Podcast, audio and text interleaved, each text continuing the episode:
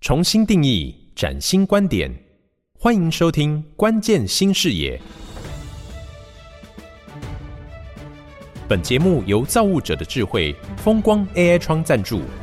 好家庭联播网古典音乐台制播。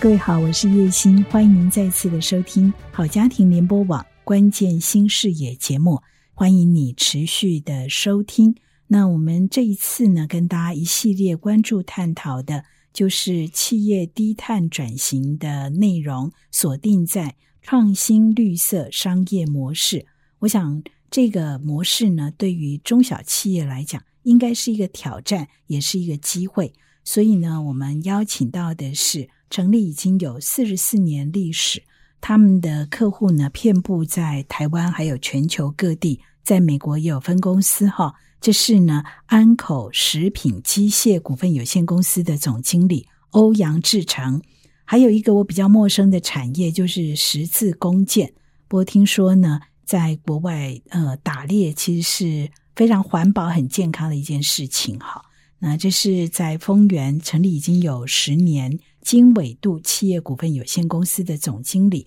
蔡成寅蔡总经理，邀请他们两个人来跟大家做关心和探讨。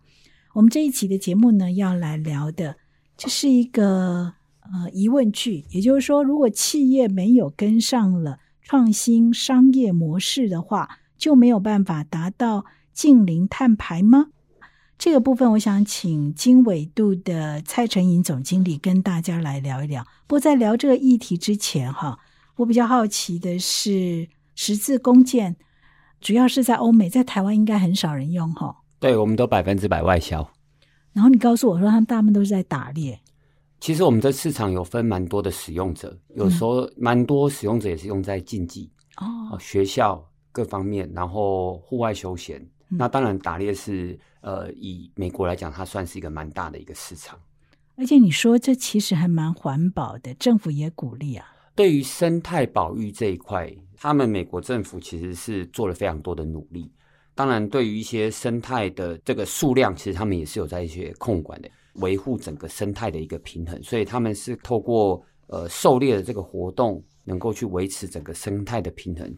可以透过这个整个狩猎活动，他们有一些税收也是重新挹注到整个生态环境的保育部分。所以它也是一个生态平衡跟循环的概念，就对了。是，其实我觉得世界上都是如此哦，是需要均衡的。就像我们最近这几年在谈所谓的爱地球环保，也是因为地球失衡了，发出了警报嘛，哈。所以，我们接下来要来聊一下这个议题：创新商模跟近邻碳排，它绝对是必要的关键吗？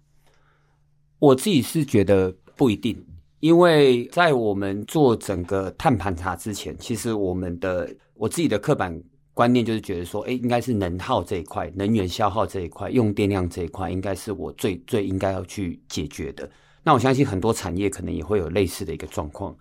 当然，我觉得真正去了解所谓的整个碳足迹的盘查之后，跟了解自己的生产的一个过程之后，会发现原来能源只是我的一小部分而已，反而要更努力的一个方向是在于我的废料降低的部分，是对我的碳排量下降最重要一个关键。所以在这过程中，我反而是先从这个区块开始来做一些比较提前的布局，就包含说怎么样去提升生产的一个效能，怎么样去提升生产的一个品质，那去降低所谓的一个下脚料或是废料的一个产生，去确保说我的这个整体的碳排是可以持续做一个持续性的一个一个下降。所以我反而觉得是说，嗯，一定要有一个全新的商业模式，才有办法去支持这个嘛。我我我自己是觉得是说，反而我自己会去看说，那你真的很了解说，你现有的商业模式的碳排到底是它的状况是怎么样嘛？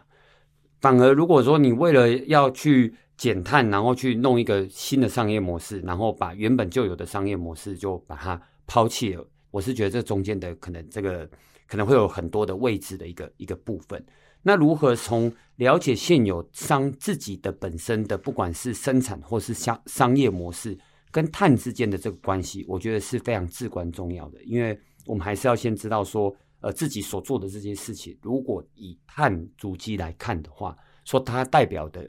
意义到底是什么？我的碳排到底是多少？我我到底可以从我这里面去去做到什么？我觉得这个就是一个减碳的一个过程。那至于说能不能做到碳中和这件事情，那当然就是要看每个国家的一个法规，哦，包含台湾的法规、美国的法规跟欧洲的法规，怎么样去透过绿电的一个导入，跟自己原本的产业的一个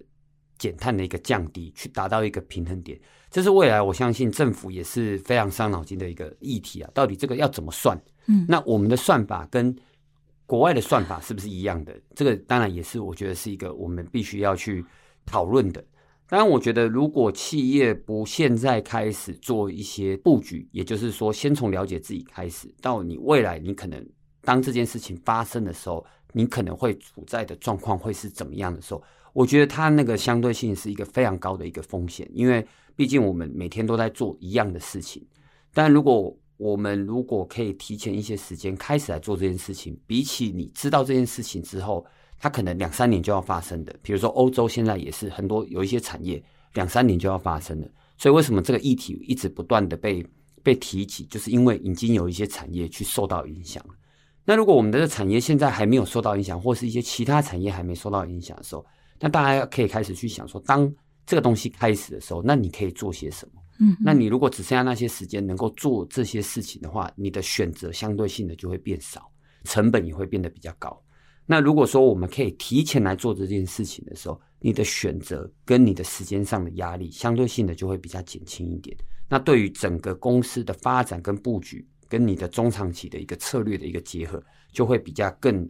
完整，也会比较务实一点。那我觉得这个对于整个的。自己的不管是在组织发展，或者是人员的一个调整上，思维上的一个调整，其实都是一个非常至关重要的一个观念。因为，呃，像我自己做了这一段时间之后，我会发现说，其实所谓新的商业模式，要先看的是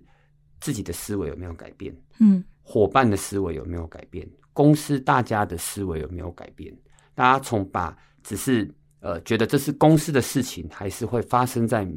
每一个人生活上的事情，因为未来确实有可能，我们在生活是要多一个要缴一个碳税的，就像我们现在在销售税是一样的。那这个东西的话，大家有没有意识到这件事情？大家有没有去真正去看待自己的从呃生活上的一个行为？有没有这样把这样的观念也带到团队里面？那大家如果开始形成有这个意识的时候，不管你是在做。减碳的一个商模，还是做一个创新的商模的时候，我觉得相对性的那个大家能够一起走的那个意愿是相对性是比较高的，这是我个人的想法。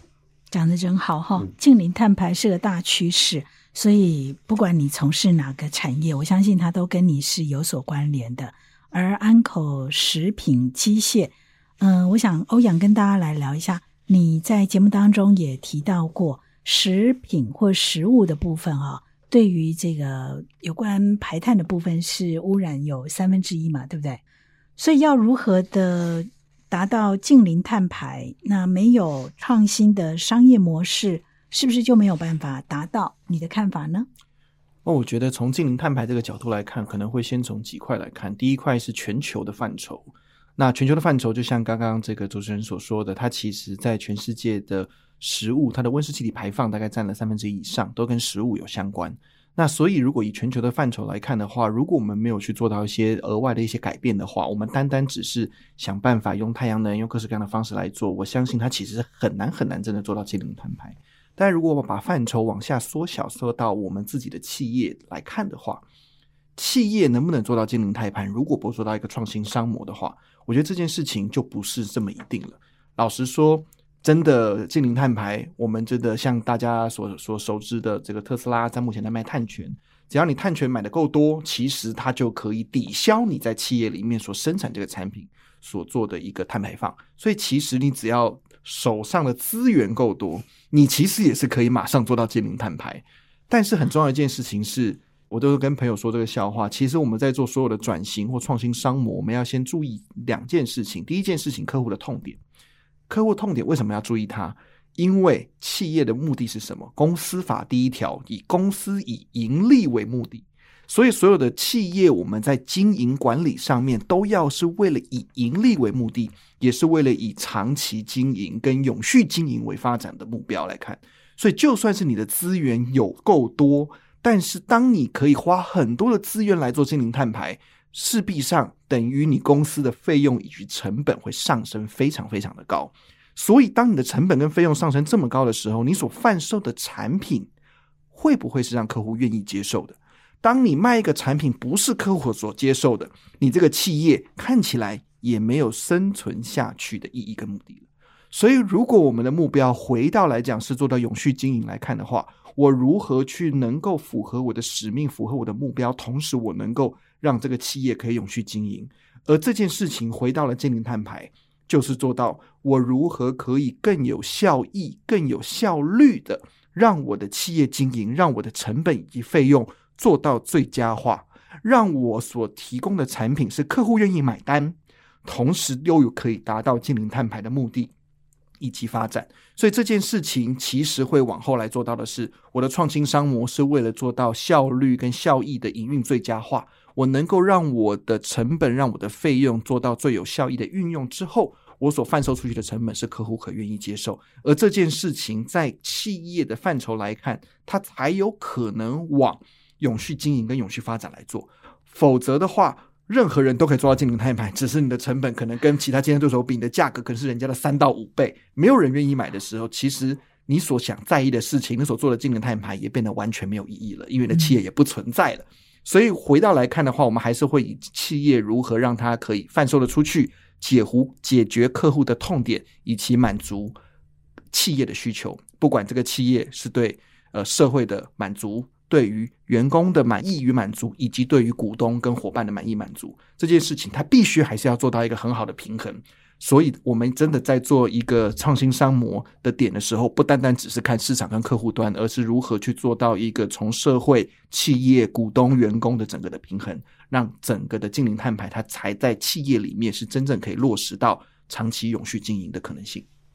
果然，欧阳和蔡总都给我们最佳的注解哈。我想不一定画上等号，也就是说，你不做创新商模，可能短期内还是一样可以生存哈。但是就长期来讲，我想净零碳排是一个大趋势，你要跟着趋势背道而驰，那肯定呢要花很多的力气跟成本哈。所以，哎，提供给大家当参考，我们也是要在苦口婆心的跟大家倡议一下。不管是消费者，不管是企业，对于净零碳排都应该要有所认识。然后最重要的是实际的行动。在零碳大学这里，他们有伙伴一起相伴。我们也希望关键新视野跟收音机旁的听众朋友一起同行。如果你觉得我们 Podcast 的内容很好，或者是有相关的疑问，欢迎你跟我们留言互动，也可以给我们五颗星的评价。同时，最重要的是。麻烦你按个键，跟你的亲朋好友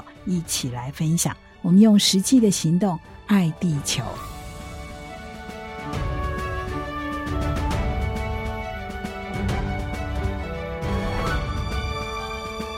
本节目是由台湾数位企业总会提供创新观点与关键解方，风光 AI 窗赞助，好家庭联播网台中古典音乐台制作播出。